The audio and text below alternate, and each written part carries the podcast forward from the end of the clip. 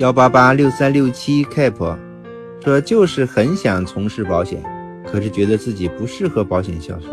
但是又想去尝试，必定根基不稳，没法建楼。会有这样的问题，如果不尝试的话，你永远都不知道适合还是不适合。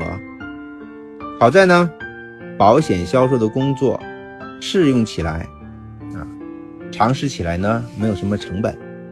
但是你一定要全力以赴去做尝试。这个根基呀，也不是一天能够打好的，方法也不是你进来就能够找到。最好呢，你要和你的师傅要好好的沟通。去了解他成长的过程，他的方法到底适不适合你，或者在所在的团队当中去找一个非常适合你的榜样去学习。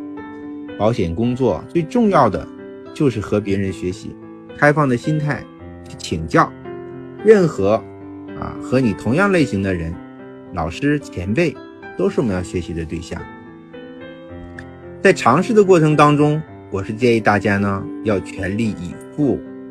要把所有的时间精力都用在这方面，